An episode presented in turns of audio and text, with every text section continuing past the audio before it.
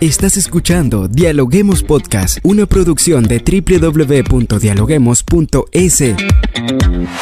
Cientos de académicos analizan, opinan y debaten. Son voces frescas que llegan a renovar la opinión pública desde una perspectiva diferente. Somos la puerta de entrada a la academia. Somos el nexo de la academia con la comunidad. Escucha nuestro podcast en Spotify o a través de la web www.dialoguemos.es. A continuación, Rangira Briseño debate junto a expertos, académicos y estudiantes los temas más curiosos del planeta.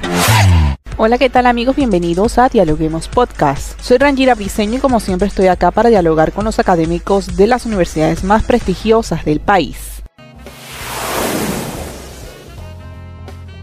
En nuestro episodio de hoy hablamos de Kipus, la revista andina de letras y estudios culturales, una publicación académica de la Universidad Andina Simón Bolívar, sede Ecuador, editada desde el año 1993, que de forma ininterrumpida ha trabajado desde la comunidad científica para profundizar en las nuevas valoraciones y discusiones que se suscitan en la literatura, la cultura ecuatoriana, andina y latinoamericana, y hoy la conocemos a profundidad en Dialoguemos Podcast.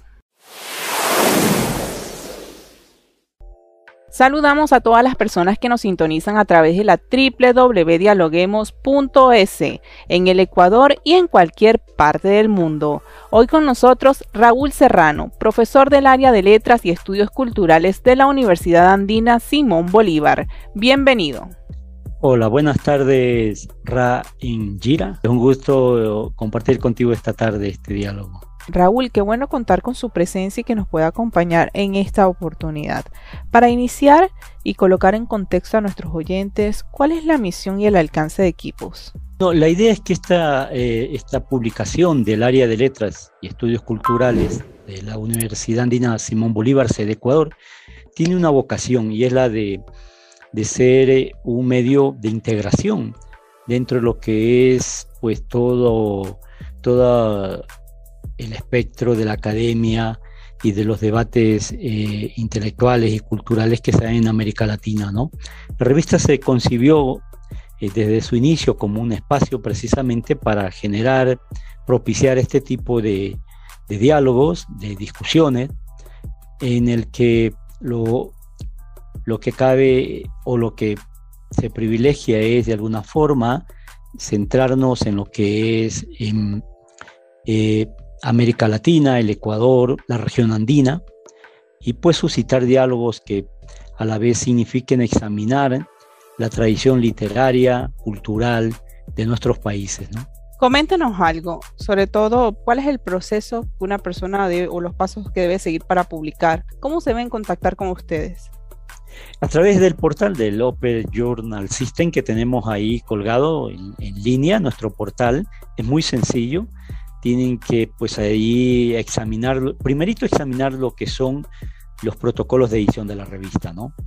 Que eso es importante porque ahí están las claves para que los colaboradores y las colaboradoras puedan tener en cuenta em, en términos formales cómo deben presentarse los textos que se postula para que sean pues examinados por el, que, el comité editorial de la revista, ¿no? Una vez que ellos envían eso van a tener una respuesta de que el texto ha sido reflexionado y que eh, va a entrar al proceso, que significa que sea el comité editorial el que escoja los lectores. Como te digo, trabajamos con un sistema de examen de los textos que se llama parciego. Esto es que, los, quienes leen los textos son personas anónimas, ¿no?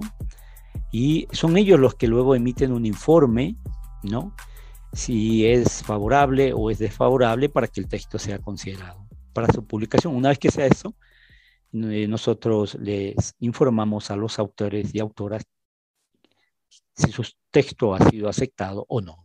Excelente todo lo que nos comenta Raúl, pero una vez que las personas conocen cuáles son los pasos para publicar, también se interesan en saber cuál es la política editorial. ¿Nos puede profundizar un poco sobre este tema? Nosotros, eh, en nuestra política editorial, mucho se centra en la idea de dar a conocer aquellas investigaciones que los académicos, los estudiantes, tanto de las maestrías como de los programas de doctorado de nuestra universidad como de otras, ¿verdad? Están trabajando, están llevando adelante y la idea es que estos trabajos den cuenta, eh, que sean reflexiones, que estén sujetas a nuevos enfoques teóricos críticos respecto a lo que es la tradición literaria latinoamericana, sobre todo ecuatoriana y de la región andina en particular también, ¿no? Entonces, e, e, esa es como nuestra línea, mm, en nuestra política editorial se centra en esas líneas, ¿no? ¿Y de qué manera se privilegian entonces los estudios sobre las literaturas en el Ecuador y América Latina? Pues en función de que nosotros creemos que es importante sostener un espacio en el que la literatura ecuatoriana, por ejemplo, de manera particular, siempre esté sujeta a, nuevas, mm, a nuevos abordajes teóricos y críticos, ¿no? Creemos que esto permite a la vez que la literatura nuestra se inserte en un circuito de reflexiones, de análisis de la academia eh, latinoamericana y a la vez regional. Pero eso también, esto, esto nos dice para que desde otros espacios y ámbitos como Europa, Estados Unidos, eh, estas propuestas mm, de trabajos críticos sean también examinados por estos lectores, ¿no? Interesados en lo que es la literatura de América Latina y de Ecuador. Raúl, ¿cuál ha sido entonces el nivel de receptividad desde que se aperturó la revista como tal? Bien, ha sido, hemos tenido una muy buena recepción eh, a nivel de, de, lectores, ¿no? Y de personas interesadas en el estudio de la literatura ecuatoriana y latinoamericana. Tal es así que, pues bueno, la revista tiene toda una trayectoria, ya son, ya son 25 años que viene circulando Kipus. Nosotros también te comento al paso, es una revista que está hoy en día eh, suscrita a varios índices internacionales, ¿no? Y que también estamos en una continua eh, tenemos una política de, postulación a nuevos índices, ¿no? Y ya que nos toca el tema, a propósito de ello, coméntenos qué significa para Kipus haber llegado al número 50. Sí, la revista hasta hoy se han editado 50 números. Justo en estos días, hace poco, acaba de circular, este, lo enseño aquí, el número 50, que es el segundo semestre del año 2021, ¿no? Y eh, pues bueno, hemos cumplido con este número, que es todo un desafío, y, ya está en circulación, está por salir eh, eh, pronto, para las siguientes semanas, el número 51, que es el primer semestre del año 2022, ¿no? Este número 50 y que pues como que da, eh, da cuenta de todo este proceso que te he comentado, de estos 25 años de un trabajo sostenido, en el que sin duda ha gravitado el auspicio, el apoyo de la institución por parte de las autoridades de la universidad, eh, que ha sido continuo, permanente, ha permitido que este trabajo sea, eh, se mantenga ¿no? de manera continua. Este número 50 estamos previendo eh, pues lanzarlo en un acto muy pronto, ya te, invitaré formalmente eh, y la idea es pues celebrar este, este acontecimiento que es el haber alcanzado esta cantidad de ediciones, ¿no? que, son, que son 50 números ¿no? hasta la fecha. Raúl, ¿y cuál es el compromiso de equipos? Pues bueno, es nuestro compromiso es con los lectores, con los investigadores, los académicos, las personas también interesadas en la literatura, desde la idea no solo eh, académica o de lo académico, sino también desde la idea de quienes pues tienen mucho interés, mucho placer, mucho gusto por eh, pues eh, abrirse a examinar lo que son las propuestas críticas, teóricas de, en este caso, los académicos, los críticos que colaboran con Kipus desde hace muchos años, ¿no? Entonces, es un compromiso que tiene que ver también con el hecho de incorporar eh, permanentemente las, las, nuevas perspectivas, los nuevos enfoques críticos, los nuevos debates que se están dando en la escena contemporánea, ¿no? Y que sin duda, pues para nosotros es importante eh, participar de estos, de estos debates, ¿no? Para un académico, ¿qué significa publicar en una revista como Kipos? Pues bueno, eh, sin duda que siempre es, eh, por un lado, una suerte de, yo creo que es algo muy placentero en términos personales, digo en términos eh, de eh, personales para cada uno o cada una, pero también está el hecho de que publicar en una revista indexada, en una revista académica, sin duda termina por tener su, su plus, ¿no? Termina por tener ese valor agregado en lo que significan unas trayectorias intelectuales, académicas, ¿no? Profesionales. Pues sin duda es eh, algo que, que en algún momento eso va a resultar va, va a resultar o termina resultando bastante interesante. ¿no?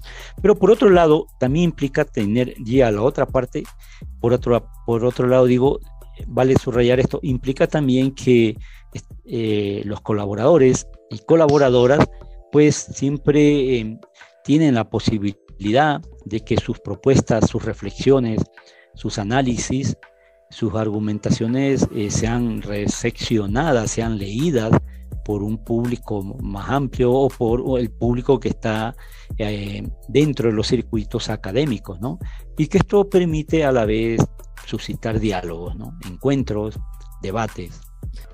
Claro, no es importante saber eso porque hay muchos oyentes que quizás tienen su artículo escrito en la computadora y les da miedo publicar o tienen su tesis hechas y no se atreven a realizar un artículo arbitrar un artículo de investigación y conocer esta plataforma, esta revista que tiene la universidad, pues sería una oportunidad muy grande para hacerlo. Eso que tú señalas es muy importante en el sentido de que hay, que, hay, hay personas que eh, una vez que han culminado sus procesos académicos en maestrías o en doctorado, eh, con sus tesis, por ejemplo, si no se han publicado y están inéditas. Ah, esto es algo que te quería también subrayar vale que, lo digamos, Kipus publica textos que sean inéditos. Básicamente, eh, la clave es que sean inéditos, ¿no? O sea, que no se hayan publicado antes en ningún otro medio. Respecto a, a las tesis de maestría y tesis de doctorado, ¿qué pasa? Que a veces están inéditas y los, los autores pueden optar, o las autoras, por tomar de pronto un fragmento, una parte de, de estos trabajos y construir un artículo, elaborar un artículo académico y postularlo. Eso es un mecanismo que, que sin duda se puede considerar, ¿no? Ellos pueden considerar. Raúl, muchas gracias por acompañarnos en Dialoguemos Podcast, por haber abierto las puertas de Equipos para conocer a profundidad el trabajo genial de 25 años que tiene la revista y que ya, como bien usted lo comentaba, ha publicado 50 números, que como siempre mantiene las puertas abiertas para quienes quieran participar. A ti, muchas gracias por el espacio y la invitación. Gracias por escucharnos. No se olviden de seguirnos en nuestras redes sociales, Facebook, Twitter e Instagram como Dialoguemos Info y visitar nuestra página web dialoguemos.es. Soy Rangira Briseño y seguimos dialogando en podcast. Esto fue Dialoguemos Podcast. Escucha todos los programas de Dialoguemos Podcast en www.dialoguemos.es. Suscríbete para no perderte ningún episodio. Estamos en Spotify. Sigue escuchando Dialoguemos Podcast, el nexo entre la academia y la comunidad.